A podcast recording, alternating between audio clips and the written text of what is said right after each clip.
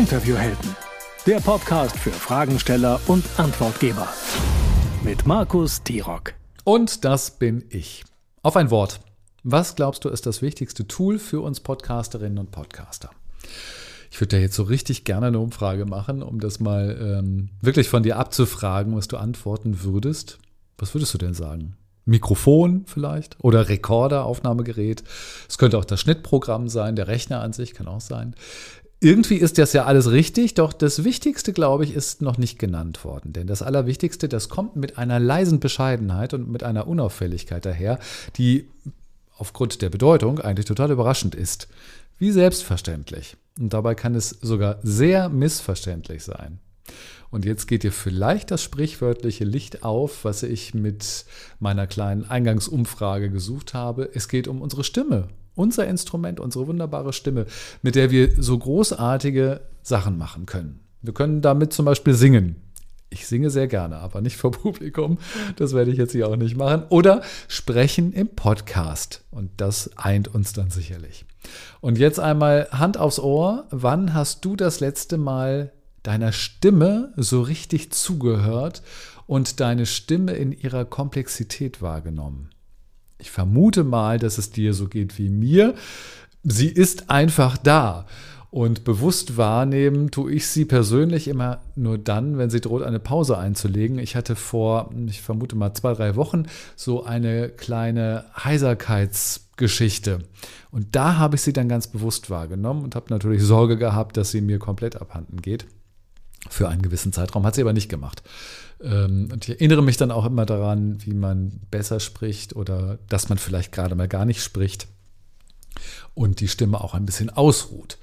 Denn eigentlich ist es fast komisch oder vielleicht sogar nachlässig von mir, denn obwohl ich professionell mit meiner Stimme ja arbeite, also als Moderator, ist das ja mein Instrument, habe ich doch recht wenig Ahnung und Erfahrung mit meiner eigenen Stimme. So richtig bewusst und vom Wissen her. Ich nutze sie eher intuitiv und gehe sehr natürlich mit ihr um, so wie wir das wahrscheinlich alle tun. Und bisher, toi, toi, toi, hat sie es mir auch noch nicht verübelt. Mein heutiger Gast hingegen hat so viel Erfahrung mit der Stimme und dem Sprechen, dass sie direkt einen Beruf daraus gemacht hat und sich sogar vom Staat hat überprüfen lassen. Jutta Talley ist staatlich geprüfte Atem-, Sprech- und Stimmlehrerin und sie lebt in Hannover, arbeitet für einzelne Personen, arbeitet eben aber auch für Unternehmen, ist Trainerin und Coach und Lehrbeauftragte für das Sprechen am Mikrofon an der Hochschule Hannover. Und seit kurzem gibt es ein ganz wunderbares Buch von ihr auf dem Markt, das sie geschrieben hat, Überzeugend sprechen in Podcasts und Videos. Eine Lehr- und Hintergrundlektüre voller Wissen, Erfahrung und Übungen von ihr. Und vor allem mit Humor, das gefällt mir ganz besonders. Wir haben uns zum Sprechen verabredet und ich bin wirklich überrascht gewesen, wie vielseitig ein Gespräch über die Stimme sein kann. Hier ist Jutta Talley. Jutta, was hörst du alles aus Stimmen heraus? Meinst du so ganz grundsätzlich oder im Podcast? Ist egal, wenn du so eine neue Stimme dir mhm. begegnet und du machst sozusagen dein professionelles Ohr auf, was hörst du dann alles?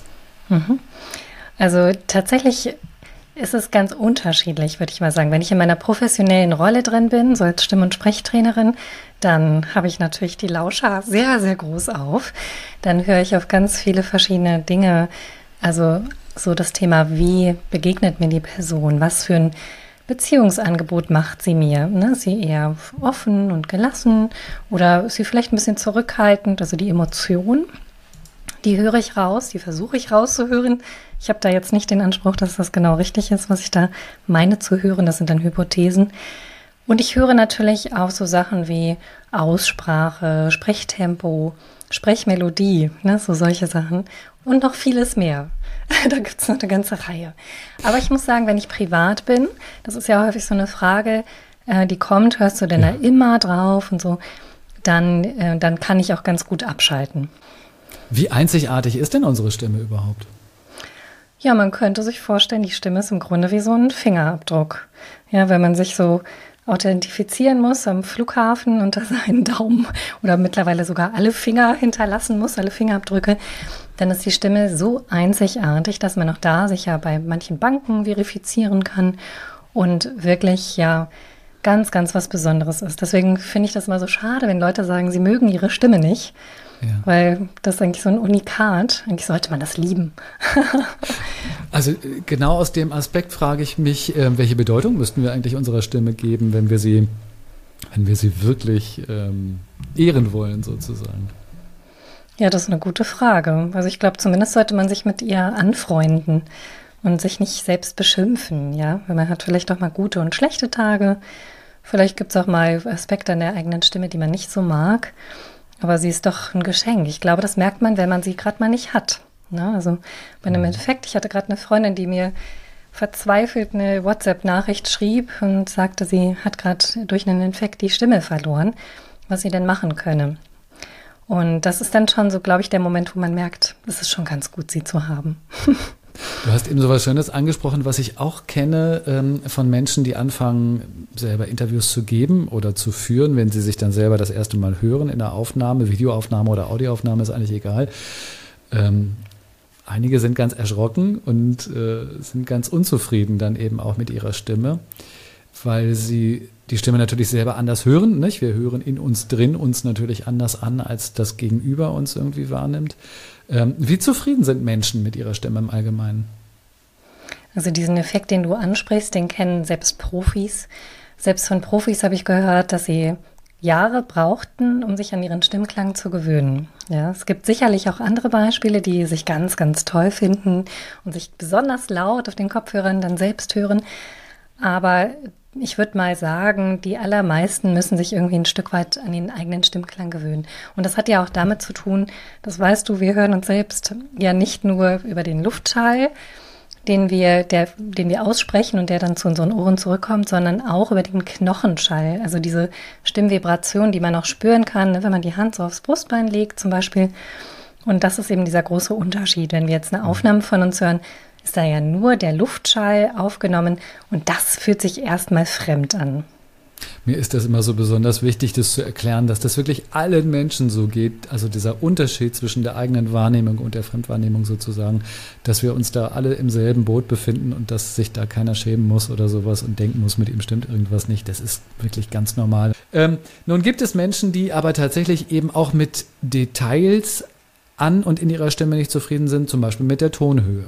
Mhm. Ich kenne das von einigen Frauen, die sagen, warum habe ich denn so eine hohe Stimme? Ich möchte das gar nicht. Können wir das verändern? Ja, das ähm, finde ich eine ganz spannende Frage. Ich finde das, da muss ich ein bisschen ins Detail gehen, wenn ich darf. Bitte, bitte. Und zwar einerseits ja, ne, wir können schon an der Stimme arbeiten im Rahmen unseres Materials, das uns geschenkt wurde. Das ist im Grunde zu verstehen wie so ein Musikinstrument. Ja, ich habe eine Geige, eine Bratsche oder vielleicht ein Cello. Und die hat natürlich bestimmte Kriterien, die sie mitbringt oder bestimmte Rahmenbedingungen. Und so könnte man sagen, ist auch jeder Körper, jede Stimme einzigartig gebaut. Und innerhalb dieser Bauweise kann ich natürlich mein Instrument trainieren und schulen. Ich kann jetzt aber nicht aus einer Geige ein Cello machen und erwarten, dass da solche Töne rauskommen. Das geht eben nicht. Und umgekehrt werden die ganz hohen Töne des Cellos immer erkennbar bleiben, dass es eben keine Geige ist. So, das ist vielleicht so das eine. Also ja, man kann trainieren, man kann auch die tiefe Stimme, die Lösungstiefe immer wieder erarbeiten. Die geht manchen Menschen auch verloren, ja, wenn sie sehr stark so leistungsorientiert sprechen oder in so einen Dienstleistungsmodus gehen, dann, dann passiert das manchmal, dass die Stimme so hoch rutscht. Ja. Das kann man dann wieder üben, wieder abzusenken.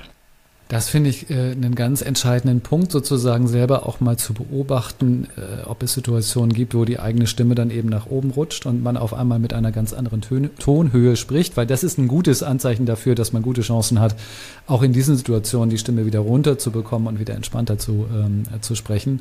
Ich kenne das tatsächlich, ich weiß gar nicht, also bei Dienstleistungen ist mir das jetzt noch nicht bewusst aufgefallen, aber ich kenne das bei PodcasterInnen, ähm, sobald sie den Aufnahmeknopf drücken hm. und in eine andere Energie gehen, dass die Stimme dann wirklich äh, sehr stark nach oben geht.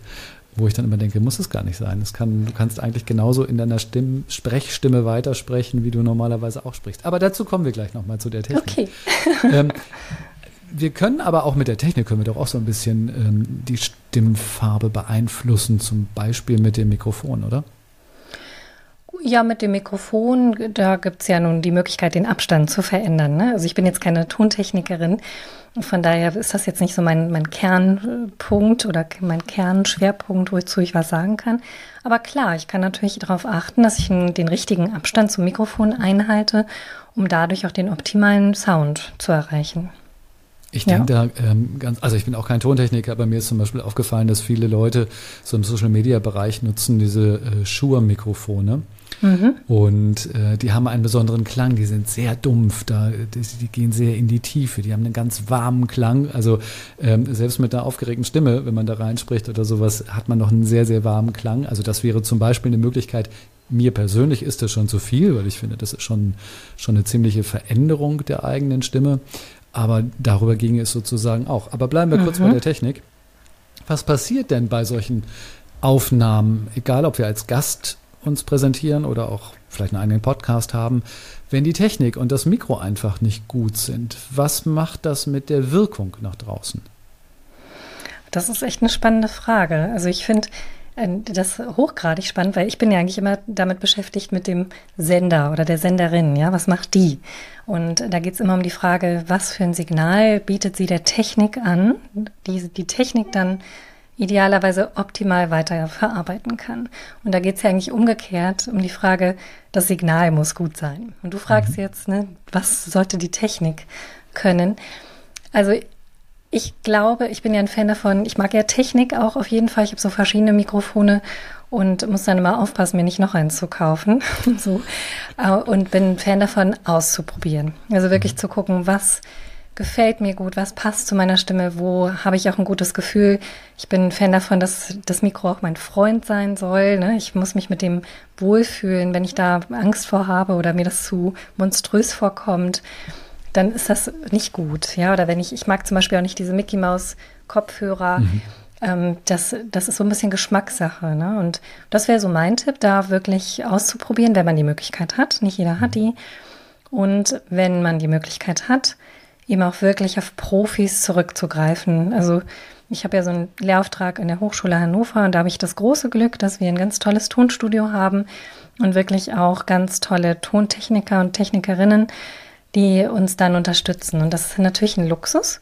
Aber ich schätze dieses Fachwissen und ich mute oder maße mir das nicht an, mhm. alles zu können, sondern ich frage dann halt nach. Das finde ich ein äh, sehr guter Hinweis, ähm, denn ich glaube, dass es wichtig ist in der Wirkung nach draußen, gerade wenn wir uns mit einer beruflichen Expertise präsentieren, dass wir die tatsächlich auch durch die Technik, die wir nutzen, unterstützen können. Also dass wir ja. äh, nicht nur als, als in unserem Job Profi sind, uns, sondern auch professionell präsentieren. Und dazu gehört eben zum Beispiel auch ein äh, vernünftiges Mikrofon oder vielleicht ist es auch ein Rechner, ein, ein Laptop, der schon ein ganz tolles Mikrofon eingebaut hat. Das gibt es ja auch. Ähm, mir ist nur so wichtig, weil ich es neulich erst wieder gesehen habe, es war ein vermeintliches Experteninterview und da hat sich eine Expertin irgendwie aus ihrer Dachgeschosswohnung äh, gemeldet. Die Kamera schoss irgendwie so in den, in den Himmel quasi irgendwie rein. Es gab kein externes Mikrofon und es hat genau drei Sekunden gedauert. Da war ich A genervt und B habe ich dieser Kollegin ihre Expertise irgendwie auch ein bisschen abgestellt abgesprochen und habe daran gezweifelt und dachte so, wie schade, nicht? Also die, ich kann doch noch gar nichts wissen. Die Frau könnte so grandios sein in dem, was sie macht. Und nur weil sie jetzt gerade auf diesem Wege ähm, sich nicht bestmöglich präsentiert, verändert sich die Wirkung so stark. Deswegen habe ich diesen mhm. Punkt angesprochen. Ich glaube, das ist ganz ja. wichtig. Ja, das auf jeden Fall. Ich glaube, das ist wirklich der Abschaltgrund Nummer eins. Wenn der Sound schon so schlecht ist, dann, dann bin ich weg. Ja, also das es gibt ganz so, ne? wenige, ne? ja, es gibt mhm. ganz wenige Podcasts, die ich dann weiterhöre. Also da muss mich das Thema schon extrem interessieren mhm. oder die Person muss so charmant sein, dass ich der alles verzeihe. Aber das ist wirklich, weiß man ja auch aus, aus Untersuchungen, Abschaltgrund Nummer eins. Da sollte man drauf achten. Genauso so starker Hall oder irgendwelche mhm. Störgeräusche im Hintergrund. Das geht gar nicht. Ne? Das ist schlimm. Und, und das zweite ist aber das Sprechen selbst. Ne? Ja, ja. Also auch da kann man super viel falsch machen und absolut äh, nerven, ja, wie du es gerade gesagt hast, in kürzester Zeit und dann halt auch zum Abschalten führen. Ich habe das neulich in einer Insta-Story das erste Mal äh, geteilt, weil ich es auch vergessen hatte. Ich hatte früher einen Sprachfehler als Kind. Oh, okay. Ich konnte als Kind, da war ich also so bis zu meinem, es war bis zur Grundschule, also sechs, sieben oder sowas, konnte ich SCH nicht aussprechen, konnte nicht sch machen, sondern habe die Zunge so merkwürdig gerollt, glaube ich, in den Rachen gerollt und habe gemacht. Mhm. Ähm, und dann ähm, sind meine Eltern mit zu mir, nein, sind meine Eltern zu einer Logopädin mit mir und die hat dann einmal in der Schule gearbeitet mit mir und dann konnte ich aussprechen und war ganz stolz und bin ganz äh, begeistert nach Hause gekommen und habe das erzählt. Was machen wir denn mit Sprachfehlern? Ähm, akzeptieren wir die, wenn wir sie haben? Oder was ist überhaupt ein Sprachfehler und was ist vielleicht irgendwie auch ein persönlicher Stil? Keine Ahnung. Wie, wie gehst du damit um als Profi? Mhm. Ja, also viele Menschen glauben ja, dass Sprachfehler eigentlich nur bei Kindern vorkommen und sich dann halt irgendwie verwachsen. So. Und ich glaube, das ist eigentlich auch eine Chance. Und dieser Irrglaube, ja, so wenn so ein Sprachfehler eben nicht behandelt wird oder nicht äh, korrigiert wird, dann kann der sehr wohl im Erwachsenenalter noch bleiben. Insofern kannst du deinen Eltern sehr dankbar sein, dass die dich dazu ja, gebracht haben. Ja, das ist was Tolles. Ein Geschenk, ja, so schön sprechen zu können. Und wenn das eben bleibt, dann kann das ja unterschiedliche Ausprägungen haben, so ganz leicht, eine ganz leichte Auffälligkeit sein, aber auch sehr starke Auffälligkeiten. Und ich sag mal so, dadurch, dass die meisten Erwachsenen ja diesen, dieses, diese Annahme haben, dass Erwachsene richtig sprechen können, tilgen sie häufig kleine Sprachfehler. Also so ein leichtes Lispeln zum Beispiel, das wird häufig von Laien gar nicht so wahrgenommen, ist so meine Erfahrung. Äh, sondern die sind dann ganz erstaunt, wenn dann jemand wie du oder ich darauf hinweisen und sagen, Mensch, so ein leichtes Lispeln ist vorhanden, dann hören sie es plötzlich. Ja, also das ist so ein, so ein Zeichen dafür, wie sehr das Hirn auch etwas tilgen kann, was wir glauben, was nicht da sein kann. So. Insofern kann man da halt immer so ein bisschen gucken, was ist denn mein, der Kontext, in dem dieser Podcast, wenn wir bei dem Thema bleiben, ähm, stattfindet, was sind da die Ansprüche und muss ich da perfekt sprechen? Wenn ich jetzt meinetwegen bei den öffentlich-rechtlichen sprechen will, dann gibt es da bestimmte Anforderungen und Kriterien. Da muss ich meine Sprachfehler im Griff haben. Ne, das geht dann nicht. Aber für einen Podcast gelten andere Regeln. Das muss man dann ganz wirklich von Format zu Format gucken. Und also ich habe schon Leute gehabt, die wirklich mit einem deutlichen Lispeln so eine Sprechfreigabe für einen Unternehmenspodcast bekommen haben. Mhm. Und ja, dann trotzdem natürlich den Anspruch haben, das zu verbessern aber ganz fröhlich da auftreten können. Ähm, ist es schwierig, einem erwachsenen Menschen einen Sprachfehler abzutrainieren? Auch da kommt es drauf an. Also ich habe schon die wildesten Geschichten erlebt. Ich habe schon jemanden gehabt, wo ich dachte, mein Gott, wie kann das sein, dass die Person überhaupt bisher eine, Sprach eine Sprechfreigabe hatte? Kann man ja gar nicht verstehen. Und wenn ich das mit der Person besprochen habe, was die Probleme sind, dann konnte die wie so ein Schalter umlegen und Ach. plötzlich deutlich sprechen. Also wo ich selber schon dachte, das geht, das gibt's doch nicht. Das ist ja wirklich phänomenal. Also was gibt es? Und dann gibt es natürlich die Menschen, die es auch gar nicht wahrnehmen, die es auch wirklich nicht hören, bei sich nicht, auch nicht, wenn, wenn es ihnen vorgearbeitet wird, vorgesprochen wird. Und dann wird es schwierig. Also es ist, mhm ich sag mal so, das Beste ist wirklich, also wer Kinder hat und mitbekommt, dass die da so eine leichte oder vielleicht wirklich eine Sprachentwicklungsverzögerung haben, also eine stärkere Beeinträchtigung, bitte geht frühzeitig zum in die Praxis, also in die Kinderarzt- und Jugendarztpraxis und geht dann auch, äh, holt euch Hilfe bei der Logopädie. Das ist gut. Total. Mhm. Also man muss ja ernsthaft sagen, dass eben auch die Jobbiografie davon äh, beeinträchtigt werden kann. Also wenn ich diesen Sprachfehler einfach nicht losgeworden wäre, ich glaube nicht, dass ich zum Radio und zum Fernsehen gegangen wäre. Ja. Also die Wahrscheinlichkeit ist, äh, ist gering und das wäre echt schade gewesen. Also von daher ist das wirklich ein guter, ähm, guter Hinweis. Ich habe dein wunderbares neues Buch, habe ich hier liegen und ähm, habe es studiert und habe es gelesen, bin sehr beeindruckt, weil es sehr gehaltvoll ist und du wirklich toll in die Tiefe gibst, aber trotzdem gleichzeitig auch ein, einen tollen, eine tolle Orientierung, einen schönen Überblick gibst. Also wirklich ein sehr gelungenes Buch. Und ganz besonders, wirklich ganz besonders, ähm, gefällt mir eine Stelle, die habe ich markiert und die möchte ich jetzt auf jeden Fall einmal vorlesen. Das ähm, ist meine geliebteste Stelle in dem Buch, Seite 49. Es geht um Stimme und Sprechen und dann geht es insbesondere äh, geht es um Atemtechnik.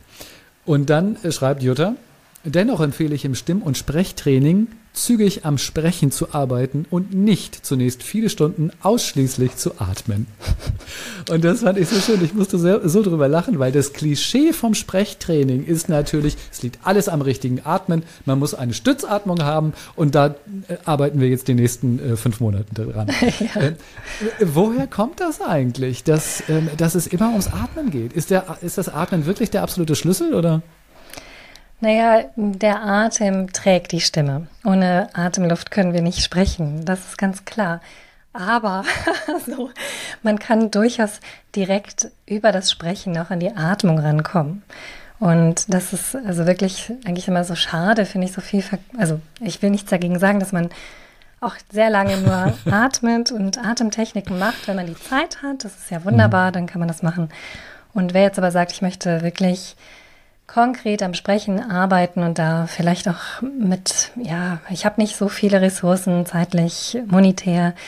Es muss nicht sein. Ja, man kann direkt mit dem Sprechen einsteigen und auch über, also das, das finde ich noch so einen ganz wichtigen Punkt, über das Sprechen in der Sprecher- oder Sprecherinnenrolle auch die Muster erkennen, die dann greifen. Also das, was du vorhin sagtest, dass manche Menschen dann, sobald sie auf den Record-Knopf mhm. drücken, dann ganz komische Sachen machen plötzlich. Das ist doch spannend. Das, da muss ich doch ran im Sprechtraining und das muss ich auch finden, diese Stellen. Und die entdecke ich nicht, wenn ich Atemübungen mache. Ja, das ist so. Ich finde, es hat übrigens auch was mit Geduld zu tun. Also, ähm, weil das sind ja auch Fortschritte, die man dann selber wahrscheinlich gar nicht wahrnimmt. Also, die dann vielleicht eine Trainerin irgendwie professionell beurteilen und entdecken kann. Ich merke es aber nicht und denke so, ich atme seit Wochen. Äh, ja. Was soll ich denn jetzt hier eigentlich noch machen? Ähm, es gibt aber tatsächlich ein Phänomen, das mir eingefallen ist, ähm, was wir wahrscheinlich auch alle kennen. Ähm, da geht es um Nervosität und wie wir dann immer kurzatmiger werden. Und wir kriegen dann manchmal schon die Sätze nicht mal zu Ende. Dann gibt es so ein Schnappatmen und da kollabiert irgendwie alles. Und das finde ich total spannend, weil wir wahrscheinlich alle schon mal in dieser Situation waren. Kannst du uns mal erklären, was da eigentlich passiert? Ja, also ähm, es gibt so zwei Probleme, die da auftreten können. Wenn wir mal bei der Atmung bleiben, tatsächlich, auch wenn es da direkt ums Sprechen geht, ähm, könnte es sein, dass ich in die Restluft gehe. Also dass ich zu lange auf einen Atem spreche und dann mich quasi wie so auswringen muss. Ja, und irgendwann merke, oh, ich brauche mal Tiefluft. So, das könnte so ein Effekt sein. Und die zweite Möglichkeit, die ich auch häufig sehe, ist, dass die Leute zu viel atmen. Also sie haben im Kopf, ich muss doch irgendwie vorher irgendwie einatmen vorm Sprechen. Das machen wir gar nicht, du und ich. Ne? Wir sprechen einfach los. Und sie atmen also zu viel drauf. Und dadurch entsteht das Gefühl von zu wenig Luft, aber in Wirklichkeit ist, ist eigentlich eine Stauung da. Und da hilft dann tatsächlich das Ausatmen, also weitersprechen und nicht nochmal draufatmen. Und das muss man halt mal rausfinden. Das kann man selber, wenn man sich zum Beispiel aufnimmt, wenn man ein Video von sich macht, ähm, kann man sehen. Also da sehe ich ja dann, ob ich hier so immer höher wandere und der Hals immer mehr verschwindet. Oder ob ich so das Gefühl habe, oh, ich presse mich total aus und muss dann irgendwann mal so richtig tief Luft holen. Ja, so und das, das ähm, kann man dann halt auf die Art und Weise diagnostizieren quasi und dann die Lösung finden. Und die Lösung ist relativ einfach, wenn man das einmal verstanden hat, was da passiert, also was da sozusagen auch physikalisch oder chemisch im Körper passiert, dann kann man da ähm, ganz anders mit umgehen und dann findet man sehr schnell eben auch den Weg, dann entspannter atmen zu können und dann passiert es einem nicht mehr. Auch ja, ich meine, Nervosität das durcheinander bringen kann. Genau, spannend ist halt noch diesen Auslöser zu finden. Also wann gerate ich in so ein ungutes Muster? Ja. Und ja. das ist ja so, das steckt ja auch in deiner Frage. Mhm. Ähm, und ich glaube, da ist halt auch gut, sich zu überprüfen, ist das halt eher was Mentales, dass ich mir zum Beispiel zu viel Druck mache, dass ich da keine Ahnung, äh, zu erhöhte oder erhöhte Erwartungen an mich habe oder so. Oder sind es wirklich so Rahmenbedingungen, die mich stressen? Und auch da würde ich wirklich empfehlen, mit einem so ein bisschen den Blick zu weiten und zu gucken, was ist es, was mich in den Stress bringt? Mhm. Wo kann ich ansetzen? Jutta, lass uns mal noch ein bisschen bei Klischees bleiben, weil ja. ich finde, Klischees das sind immer gut. Die regen einen vielleicht auf, manche stimmen, manche stimmen vielleicht nicht. Wie ist denn das mit dem Aufwärmen der Stimme? Muss ich meine Stimme wirklich aufwärmen? Wie machst Hast du, du deine das? Stimme? Also, wir haben jetzt 13 Uhr, haben wir uns getroffen. Hast du deine Stimme aufgewärmt heute Mittag vor diesem Interview? Also, ich habe heute Morgen schon was gemacht. Ich hatte heute Morgen schon so einen kleinen Workshop Und okay. da haben wir uns tatsächlich aufgewärmt. Und ich habe mich vor, dem, vor der Podcastaufnahme aber nur entspannt. Also ich habe okay. wirklich geruht und habe da jetzt nicht nochmal Übungen gemacht, weil ich schon meine Tagesform kannte. Ich glaube, darum geht es. Also, ähm, hm. ich wärme meine Stimme nicht auf. Mhm. Ähm, ich würde aber auch nicht morgens um 8 Uhr eine Podcastaufnahme machen, weil wenn ich das machen würde, dann wüsste ich, dass ich mich anhöre, als hätte ich eine Decke im Mund, weil ich die Zähne einfach noch nicht auseinanderkriege. Und das ist ja sozusagen genau das, wo, warum wir irgendwie aufwärmen. Wenn ich aber eine Podcastaufnahme ab 10 mache, und vorher schon ein bisschen gesprochen habe mit mir selber oder mit Emma oder mit der Welt, keine Ahnung, ähm, dann meine ich, brauche ich das nicht mehr. Aber ich bin kein Profi, das bist du. Mhm. Wäre das sinnvoll? Ja, also es kommt eben drauf an. Also ähm, wenn, wenn da jetzt eine lange Zeit zwischen lag, wo du das letzte Mal gesprochen hast, finde ich immer gut, mhm. nochmal kurz was zu sprechen, um genau das ähm, zu checken. Wie geht es mir gerade? Hat sich was verändert? Bin ich jetzt vielleicht total verschleimt in der Zwischenzeit oder müde? Ist mein Tonus abgesackt? Ähm, das, dafür finde ich Aufwärmen ganz gut. Aber ich stimme dir zu, es sollte halt eigentlich dazu dienen, sich zu mobilisieren, ähm, auch ein bisschen sich zu flexibilisieren, sich in, in den passenden Sprechzustand zu bringen. Ja, aber nicht um des Aufwärmens willen, sondern ja, eher vielleicht, also gerade wenn man das schon gewohnt ist, wenn man sich selbst gut kennt, dann kann man das, glaube ich, sehr fein dosiert nutzen. Und ich finde, also das finde ich nochmal so ein, so ein Gedanke, wie wir jetzt sprechen, wie wir beide hier miteinander sprechen, ist jetzt keine Höchstleistung. Ja, wenn wir jetzt Schauspielerinnen sind, Schauspieler und auf die Bühne müssen und ohne Verstärkung den ganzen Saal füllen wollen für zwei Stunden, dann macht das schon nochmal mhm. Sinn, weil ich dann ins Leistungssprechen gehe, wirklich mich vorher nochmal ganz rund zu laufen, ja, Warm-up zu betreiben, den Kiefer zu lockern und so weiter. Also das kann man vielleicht auch nochmal so unterscheiden. Finde ich ganz schlau, diese Differenzierung zu machen, dass wenn wir so eine Podcast-Aufnahme oder vielleicht auch für Social Media eine Aufnahme machen oder sowas, dass es eben kein äh, Hochleistungssport ist, sondern dass wir dann eben auch mal ein bisschen flapsig gesagt in die Kamera quatschen. Ne? Äh, es gibt noch so ein anderes schönen Mythos. Ähm, da hat unsere Kollegin Isabel Garcia mal mit aufgeräumt in einem wunderbaren Buch, wo sie sich die Mythen alle vorgeknöpft hat. Und zwar geht es darum, ähm, man sagt ja mal, man müsste die Stimmbänder befeuchten. Oh. Und da sagt sie, das wäre der totale Blödsinn. Und das sollte man mal tunlichst gar nicht machen, weil ähm, an die Stimmbänder gehört nämlich keine Feuchtigkeit von außen dran. Würde im, im Normalfall auch gar nicht passieren weil wir da gar nicht rankommen. Jetzt hat ja. selber verschluckt, guck mal. Mhm. Ähm, aber was können wir, was können wir dennoch machen? Vielleicht gibt es noch ein, zwei Tipps, die du so hast, wo du sagst, das ist eine ganz gute Übung, bevor man eben in so eine Sprechsituation geht. Mhm. Genau, also finde ich super diesen Mythos. Das kannte ich noch gar nicht, dass man die Stimme so befeuchten. So interessant. Ähm, ja, was kann man noch machen? Also ich finde ja so ein sanftes Summen ganz gut. Also so wirklich so ein ganz wohliges, hmm, ja, das finde ich ganz schön, um mal zu gucken, wie klingt die heute, die Stimme. Und was du vorhin gesagt hast, ähm, dass morgens ne, einfach der, der Kiefer ja noch so ein bisschen mhm. unflexibel ist. Total. Also da sich einmal zu lockern, das Gesicht zu entspannen, den, den Kiefer zu öffnen, das, das ist schon ziemlich gut. Ne? Und dann gibt es natürlich eine Reihe von Übungen, da habe ich auch vieles im Buch. Ähm, da mhm. wüsste ich jetzt gerade gar nicht, wo ich so sagen würde, das ist so die ultimative. Aber so mhm. leichtes Summen, Kieferöffnung, Mobilisation finde ich schon ganz gut. Und auch Absolut. gerne eben den ganzen Körper einmal dazu nehmen. Das finde ich auch ganz wichtig, ja. ne? sich einmal durchschütteln.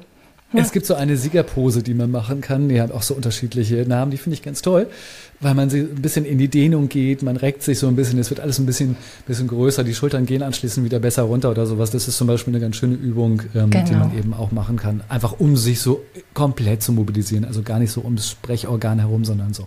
Ja, auch da nochmal das Verständnis. Stimme ist eben nicht hier der Kehlkopf, sondern das, die braucht den gesamten Körper. Mhm. Und eben, ja, fürs Sprechen, wir brauchen nicht nur den Kopf, der irgendwas Schlaues denkt, sondern wir brauchen eben den Körper, der das Ganze trägt. Ja, das finde ich auch. Sprechen wir über die Stimmlage und über unsere Wohlfühlstimmlage. Ähm, ich habe in deinem Buch gelesen, dass wir mit einem einfachen Trick rausbekommen können, wo die eigentlich ist. Das ist mit Brummen, ne, oder? Genau, mit so einem Summenton. Mhm. Mach mal, damit ich das auch mal mache. Hm. Also ich finde ganz gut, über so einen, ähm, so einen Genusston ranzugehen. Also wenn ich mir hm. vorstelle, ich, schmecke was Köstliches, ja, so, hm, Ja, so was Genüssliches. Okay. Mm. Dann komme ich, ich ich habe den, daran. Eindruck, ich hab den Eindruck, dass ich dann tiefer bin, als ich so spreche. Kann das sein? Das kann schon sein. Also das ist ja die sogenannte Lösungstiefe. Ja, da gehst du wirklich in den tiefen Bereich deiner Stimme rein, wo die Muskulatur sehr entspannt ist und sich so ein bisschen hängen lässt. Und das kennt man zum Beispiel auch aus so zustimmenden Geräuschen wie das, dieses zustimmende Grunzen. Mhm. Mhm. Das macht man ja auch in der Regel nicht hoch. Mhm. Ja. Ja, das klingt dann schon so ein bisschen psychopathisch fast. Bisschen zickig. Ja, so, genau. Sondern, mhm, oder, mhm, also eher tief. Und da könnte man eben mit der Idee des Entspannens während des Sprechens immer mal wieder sich einfinden. Ja, also dass man immer mal wieder, auch wenn man die Stimme hebt, in diese Lösungstiefe hinabsinkt. Das nennt man eben in der Fachsprache auf den Punkt sprechen. Ah. Ich dachte, auf den Punkt sprechen wäre am Ende eines Satzes. Nein? Also am Ende einer Sinneinheit, kann man sagen. Ah. Erklärst Genau du es so. nochmal? Weil ich glaube, das ist Ja. wichtig, dass wir da mal auf den Punkt sprechen. Ich habe es noch nicht Ja, verstanden. das ist äh, total wichtig. das lernen so Profisprecher rauf und runter. Und das ist ja so das, das Problem, ne? wenn, wenn man jetzt so anfängt, was vorzulesen, dass wir dann häufig irgendwelchen Regeln folgen, die wir vielleicht irgendwann mal im Leben gehört haben. Also wenn ein Punkt steht, dann sollte man auf den Punkt sprechen, die Stimme senken. Und das ist manchmal richtig, aber das ist auch nicht immer richtig, sondern es geht eigentlich darum, dass wir sinnentsprechend sprechen und betonen und auch Pausen setzen. Und da ist es eben eher so im natürlichen Sprechen, wenn wir jetzt hier so frei reden, dass wir natürlich am Ende einer Sinneinheit auf den Punkt sprechen. Nicht zwingend in jedem Satz oder nach jedem Satz. Ja, und das sollte ich aber wirklich hin und wieder mal machen, um die Stimme zu entspannen und auch dem Zuhörenden oder den Zuhörenden Hörenden, äh, das Zuhören zu erleichtern. Denn das strukturiert natürlich. Und für alle, die ähm, so im Audio- und Videoschnitt unterwegs sind, die haben jetzt wahrscheinlich eine Idee. Das ist immer der Punkt, wo man am besten schneiden kann, weil dann die Sprecherin oder der Sprecher mit, mit der Aussage zu Ende gekommen ist. Und wenn wir da einen Schnitt machen, merken wir es sozusagen gar nicht anschließend, weil ähm, da eben genau diese Sinnheit ein, auch sprachlich zu Ende gebracht wurde. Ne? Ganz genau, ja. Und das Super, ist halt umgekehrt wirklich was, also dein Thema ist ja Interviews, Mhm. was, was man wirklich Gästen mitgeben kann. Ne? Also dass sie sich Mhm. das antrainieren, mh, kurze Sinneinheiten zu sprechen und wirklich auch hin und wieder in diese Lösungstiefe zu gehen. Denn es ist einfach super viel Arbeit oder fast unmöglich, Menschen zu schneiden, die immer raufgehen stimmlich, ja, die immer oder diese endlosen Sätze bilden. Und Ja, äh, ich glaube, so als guter Gast, als gute Gästin tut man sich wirklich und den anderen einen Gefallen, das anders zu machen. Man tut sich tatsächlich selber auch einen Gefallen. Also wenn wir jetzt so in den klassischen, ähm, ins klassische Medientraining gehen, wo ja häufig UnternehmenssprecherInnen ähm, trainieren, wie sie in den Medien dann auch eben zitiert werden oder eben gebracht werden. Ähm, eine Tagesschau bringt halt keine 40-sekündige, äh, kein 40-sekündiges Statement, sondern es bringt halt dann eben nur das 10- oder 12-sekündige Statement.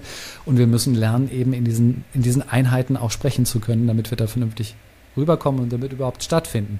Von daher ist das äh, auf jeden Fall für, für diese Profi-Ebene oder sowas ist ein ganz, ganz wichtiger Punkt. Ähm, mir ist neulich in einem Podcast aufgefallen, von einem Podcaster, der sehr, der hat schon hunderte Folgen gemacht oder sowas, dass sich da ein Moderationssingsang einschlich. Und dieser Singsang ging mir tatsächlich als Zuhörer irgendwann richtig auf den Geist. Und ich dachte so, was, was passiert da eigentlich? Was passiert, wenn so ein Moderationssingsang kommt? Was Und hat er denn abgelesen, meinst du, oder war das so beim freien Sprechen? Es war beim freien Sprechen. Okay. Und zwar hat er am Ende, ähm, ich glaube, er hat überlegt, wie er dann den nächsten Satz oder den nächsten Gedanken oder sowas äh, spricht und hat den Satz davor dann so in die Länge gezogen und hat die letzten drei Worte immer so ganz merkwürdig artikuliert. Ähm, das war ganz merkwürdig. Was passiert dann, Mhm. wenn, wir in, wenn wir so eine komische ähm, was, was ist das überhaupt? Das hat ja nichts mit der Stimme zu tun. Das ist die, was ist das? Wie nennt man das? Ja, das ist so die, die Prosodie oder die Sprechweise, ne? Das ist die Art und Weise des genau. Sprechens. Hm, Die Akzentuierung könnte es sein, die Pausierung. Ja, also es ist schwer zu sagen, um den jetzt ohne den gehört zu haben. Ah, okay. Äh, also es klingt für mich danach, als ob es eine, Mar eine Marotte sein könnte. Oder vielleicht irgendwie so ein falsch verstandenes Training, keine Ahnung. Oder ich weiß nicht, also da gibt es ja manchmal so ein paar Tipps, die so rumgeistern, die dann vielleicht übertrieben übernommen werden. Oder eben es war abgelesen. Also das ist häufig auch so ein Grund, ne, dass die äh, Menschen plötzlich komisch klingen, weil sie einfach eben lesen und dann in so, ein, so sonderbare Sprechmuster verfallen. Das meinen ja, sie ja nicht, das ist ja nicht böse gemeint, das passiert. Nee. Ja. Ich habe ähm, häufiger auch schon beobachtet, dass das eine Art Kopie ist, nicht? Dass es irgendwelche ja. Vorbilder gibt, die man dann sprachlich versucht zu kopieren, die aus den Medien kommen, aus dem professionellen Bereich kommen. Und dann klappt das mit der Kopiererei aber nicht so ganz. Und irgendwo ist sozusagen dann so ein kleiner Bug drin und der verselbstständigt sich dann und dann hat man eben so einen merkwürdigen ähm, Singsang dann eben in der Stimme auch. Ne? Ja, also das erlebe ich auch viel. Genau. Und man hat irgendwas im Ohr, man hat so ein, fast schon so ein Schemata im Ohr, wie man glaubt, ein Podcast, eine Podcasterin oder Radio Mensch klingen genau. müsste. Und dann wird das übernommen. Und das ist ja manchmal hilfreich. Ne? Also ich nutze sowas auch manchmal im Training, um einfach mal so ein Muster abrufen zu können, zu gucken, reagiert mhm. da die Stimme drauf. Ähm, aber klar, wenn es dann ungut ist oder auch nicht zur Person passt, na, ne, das kann ja auch mal sein, dass es vielleicht eigentlich bei einer mhm. anderen Person ganz cool wirkt äh, und authentisch, aber für die Person, die es jetzt hier anwendet, überhaupt nicht passt. Das jetzt Authentizität ist ja schon durchaus wichtig, ne? Total, total. Mhm. Ähm, jetzt hast du gerade ein ganz spannendes Thema noch angesprochen. Du hast mich gefragt, war das abgelesen oder war das frei? Wann klingt denn abgelesen abgelesen?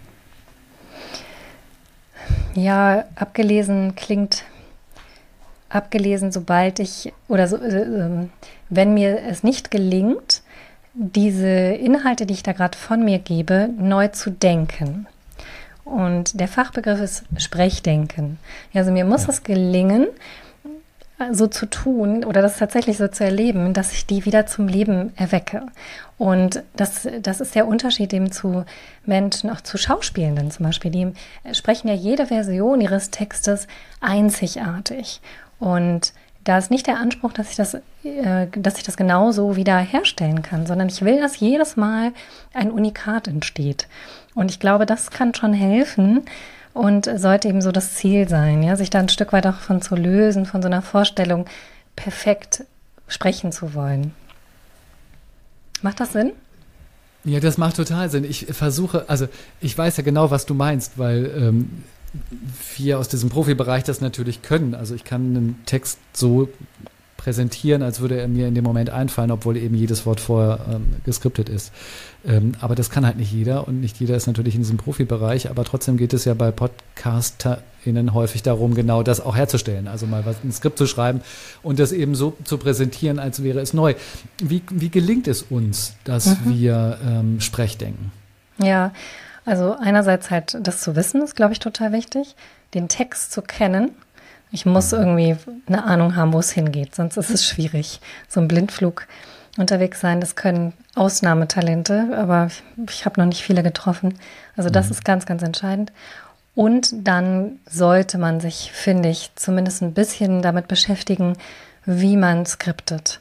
Also meine Erfahrung ist, vielleicht kennst du das auch, einen schlechten Text, der nicht zum Sprechen geeignet ist, im Nominalstil meinetwegen, den kann mhm. man also wirklich nur sehr, sehr schwer zum Leben erwecken und sprechdenkend sprechen. Das ist schwer.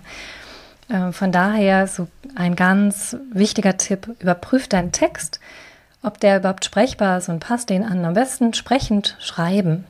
Schon so ein Tipp. Und das andere ist halt auch, dann nochmal zu gucken, kann ich den denn auch gut erfassen? Also fällt mir das leicht, diesen Text wirklich zu lesen, ja? Und oder muss ich da ganz viel Energie aufwenden, um so eine kleine Schrift mit ganz engen Zeilen zu entziffern? Und auch da kann ich ja wunderbar nachjustieren.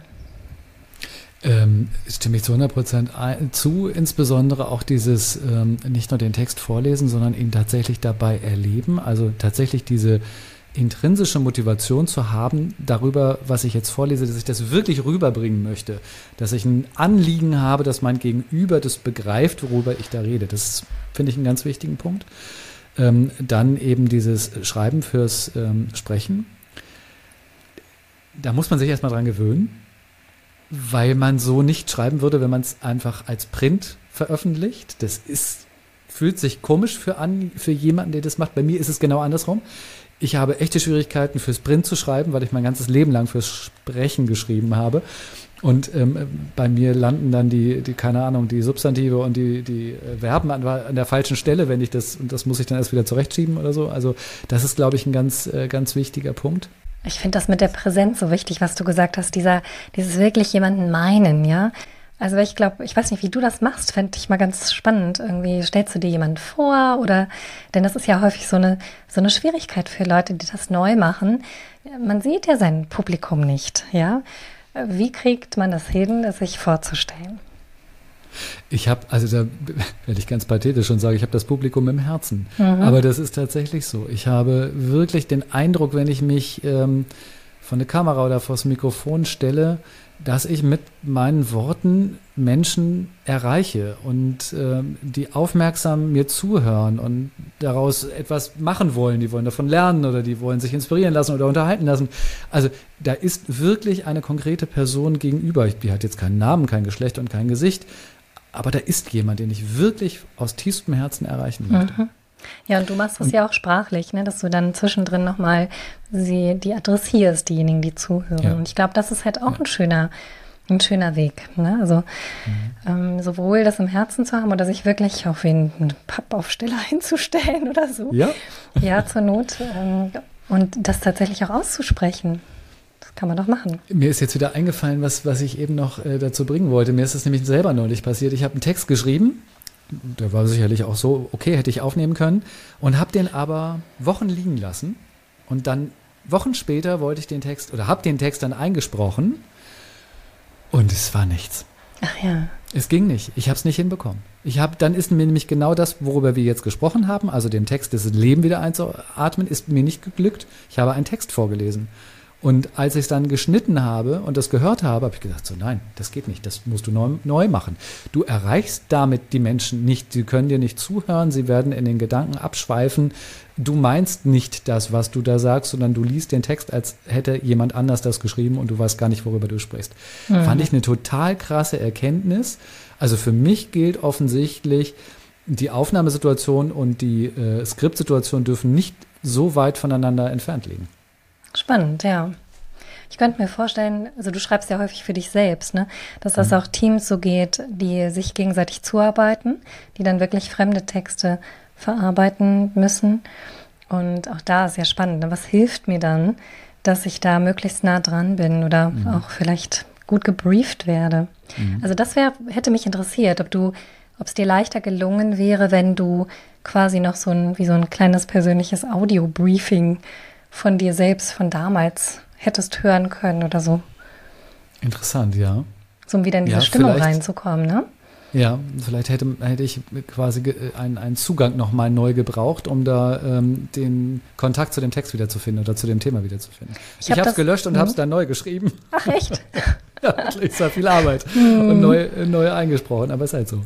Ja. Ähm, Drehen wir es nochmal um. Was ist denn für dich eine Empfehlung? Mindmap, Stichworte, Flattertext, Treppentext, Fließtext, gar kein Text? Oh ja. also ja, ich mache es für mich tatsächlich sehr, sehr unterschiedlich. Ich gucke wirklich, was ist das für eine Situation. Jetzt heute habe ich gar kein Skript. Wenn es ein Vortrag ist, wo ich auf den Punkt sein muss, dann habe ich meistens eine Mindmap. Wenn ich selbst, wenn es irgendwie ein Interview ist, wo ich wo ich irgendwie das Gefühl habe, ich will da ganz gut vorbereitet sein und will äh, zum Beispiel so ganz bestimmte Sätze auf den Punkt sprechen können, dann habe ich vielleicht auch so eine Mind mit, mit, mit so ein paar Stichpunkten, Stichwortkonzepten und, und, und. Und ich da, da würde ich wirklich mal gucken, was braucht die Person, was funktioniert das für sie. Ich würde das immer ausprobieren und mhm. gucken, was, was funktioniert. Ja, und da nicht irgendwas vorgeben. Also ich habe Leute gehabt, die gesagt haben, ich kann super gut mit so einem Fließtext klarkommen. Ich muss den noch nicht mal als Treppe darstellen. Und das hörte man auch im Ergebnis. Die hatten keine Probleme. Und andere wiederum, die sind total begeistert von so einer anderen Darstellungsform, ja. die nächsten wollen gerne freisprechen und lieben Stichworte. Also ja, ich glaube, es ist cool, verschiedene Werkzeuge zu kennen und dann auszuprobieren. Man muss seinen Kanal finden auch, ne? Was für eine hm. Visualisierung für einen äh, wichtig ist. Es gibt ja Menschen, die irgendwie viel über Farben gehen oder über Formen gehen und die können dann irgendwie so ganz ein buntes Bild haben als Orientierung. Das würde mich, also ich kann das nicht. Ähm, ich brauche es da schon ein bisschen strukturierter. Es ist zum Beispiel auch so, dass ich tatsächlich, und da bin ich ein großer Fan von, ähm, alle Fragen ausformuliere mhm. für ein Interview, wirklich ausformuliert aufschreibe. Ähm, nicht unbedingt, weil ich sie genauso stelle, aber weil ich die bestmögliche Vorbereitung für diese Frage haben möchte. Deswegen ist es nötig, sie auszuformulieren, um sie dann nochmal anzugucken und zu überlegen, ist das wirklich die Frage, die ich stellen möchte? Möchte ich sie wirklich genau so stellen? Wenn ich das dann gemacht habe, dann bin ich so gut vorbereitet, dass ich im Interview die Frage auch anpassen kann. Ganz genau. Aber auch unser Interview ist also die Basis davon sind ganz feststehende Fragen, die ich mir vorher aufgeschrieben habe, und zwar richtig in kompletter Länge mit jedem Wort. Mhm. Ähm, und viele davon habe ich eins zu eins gestellt, einige habe ich dann eben auch verändert. Würde ich auch auf jeden Fall in deiner Rolle immer so machen, weil ich glaube, dann hast du wirklich Freiheit und Flexibilität. Wenn du einen Leitfaden mhm. hast, kannst du dich auch von dem lösen oder mal was umstellen. Mhm. Wenn du aber im Blindflug unterwegs bist, dann nicht. Und in meiner Rolle als, als ähm, Gesprächspartnerin wäre es jetzt wahrscheinlich aber ein bisschen komisch gewesen, wenn ich so Antworten vorformuliert hätte. Ich glaube, da wärst ja. du nicht so glücklich gewesen. Nein. Nein. genau. Ich hätte einen Schwächeanteil äh, vorgetäuscht und wäre umgefallen. Genau so. Ne? Und genau, von daher finde ich das total, also stimmig, was du erzählst. Ja. Mhm. Aber es tun sich viele schwer, ähm, in der Interviewvorbereitung die äh, Interviewfragen tatsächlich zu formulieren. Ja. Ähm, es kommt dann immer, ja, es kommt dann immer die Begründung, äh, aber ich will doch die Flexibilität haben. Deswegen fand ich das sehr schön, was du gerade gesagt hast. Ich habe doch erst die Flexibilität, wenn ich sozusagen ähm, wirklich das alles richtig beherrsche und genau. richtig im Thema drin bin und dann äh, funktioniert das auch. Mhm. Jutta, ich komme langsam mit dir zum Ende, habe aber ähm, noch so eine so zwei persönliche Fragen. Hast du eine Lieblingsstimme? Stehst du auf irgendeine Boah, Stimme? Das ist ja eine gute Frage. Hm. Stellt man dir doch wahrscheinlich ständig, oder? Nee, tatsächlich nicht. Nein? Nee. Also Synchronstimme ich fand, vielleicht? Schauspieler? Synchronstimme, ich, ich fand früher äh, Diane, nee, Daniela Hoffmann fand ich ganz, äh, ganz toll. Aber im Moment, ich könnte es dir gar nicht sagen, nee. Okay. Mhm. Stehst du eher auf Frauen oder auf Männerstimmen? Ich finde beides toll. Ich liebe ja Männerstimmen, weil die, ich beneide sie manchmal drum, um diese Tiefe, ja, diese tiefen Männerstimmen ja. stehe ich schon drauf. Aber ja. ich finde Frauenstimme auch ganz fantastisch. Du hast natürlich auch eine sehr schöne Stimme und ich finde, du hast auch eine sehr warme und weiche und, und recht tiefe Stimme, oder? Ja, kann man wahrscheinlich genauso beschreiben. Ist schon tief, oder? Oder also, höre ich das irgendwie? Ja, also was heißt tief? Ähm, ich glaube, ich bin in so einer mittleren Lage angesiedelt. Wenn es um Singen geht, bin ich, könnte ich auch in der höheren Lage singen. Also ganz tief. Also die tiefste Lage ist es, glaube ich, nicht. Ja, aber die Lösungstiefe, die habe ich schon so ein bisschen geübt. Ja, natürlich. Das, das ist ja auch ganz angenehm zu hören. Und eine andere Sache, die mir neulich aufgefallen ist, ich höre ja gerne ähm, Podcasts natürlich und mhm. höre auch immer mal wieder in unbekannte Podcasts rein, die mir empfohlen werden oder die ich so entdecke.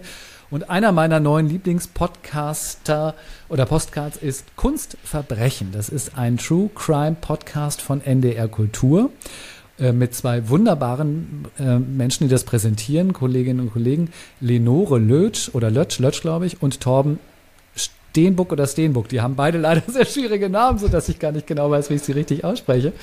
Äh, und die rollen dort spektakuläre Kunstdiebstähle auf. Ich mag beide Stimmen total gerne. Es ist, aber das ist wirklich lustig.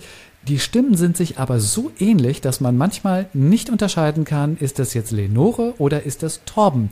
Und das ist etwas, was nicht nur ich so empfinde, sondern es gibt sogar schon Zuschriften, das verraten die dann immer ab und zu mal, so Feedbacks von Zuhörern und Zuhörern, die das genauso gehen, äh, die das genauso äh, empfinden.